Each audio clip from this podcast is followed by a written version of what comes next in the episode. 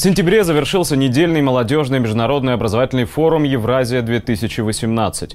Что же представляют из себя такого рода форумы? Девиз Евразии отражен на футболках, куртках и рюкзаках, которые раздают всем делегатам. Форум для тех, кто говорит и думает на русском языке. Основная идея – объединения молодежи иностранных государств вокруг идеи русского мира – Такие слоганы, конечно, вызовут много вопросов у граждан многонациональной России. Впрочем, все это не важно. На деле большинство иностранцев и российских участников посещают подобные сборы с единственной целью – как следует отдохнуть. С утра и до самого вечера почти полторы тысячи человек, включая журналистов и организаторов площадок, развлекаются в гигантском торговом центре в промзоне Оренбурга.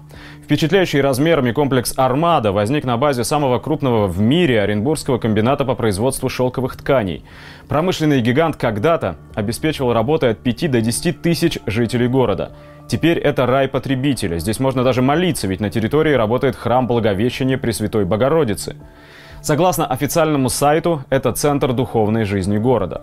К сожалению, данное обстоятельство не спасло его посетителей от пожара, случившегося в 2014 Вообще в Оренбурге в свое время находилось 30 подобных предприятий. Это самое крупное. Каждое разворовали и уничтожили. Их работникам больно и обидно, когда они заходят на территорию торгового центра и поднимают голову наверх, то в щели между отделочными покрытиями видят промышленную аппаратуру, оставшуюся от прежних времен. Но вернемся к Евразии. Всего на форуме 800 человек, которые разбились на 20 команд, плюс около 200 волонтеров и разного рода гости. Ведущие, спикеры, певцы, танцоры, шоумены, прибывшие для развлечения форумчан – Основной контингент, конечно, студенты. Они хорошо друг друга знают. Ребята фактически не учатся, они налаживают связи для дальнейшего карьерного роста. Правда, будет этот карьерный рост у единиц. Основная цель как молодых, так и взрослых делегатов – хорошая тусовка. Организаторы это прекрасно понимают. Театральные представления, танцевальные шоу между лекциями – Открытие с исполнителем Натаном, орущим на весь стадион «Слышь, ты чё такая дерзкая?» и уточняющим, есть ли зрителям 18, прежде чем начать забористый рэп о крутости секса или пользе беспорядочных половых связей. Ежедневные ночные пьянки и крепкий сон на утренних лекциях.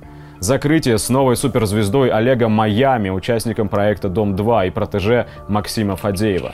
На каждом форуме происходит раздача грантов для прогрессивной молодежи. Деньги выделяются, наверное, гигантские. Все согласно девизу Росмолодежи «Россия – страна возможностей».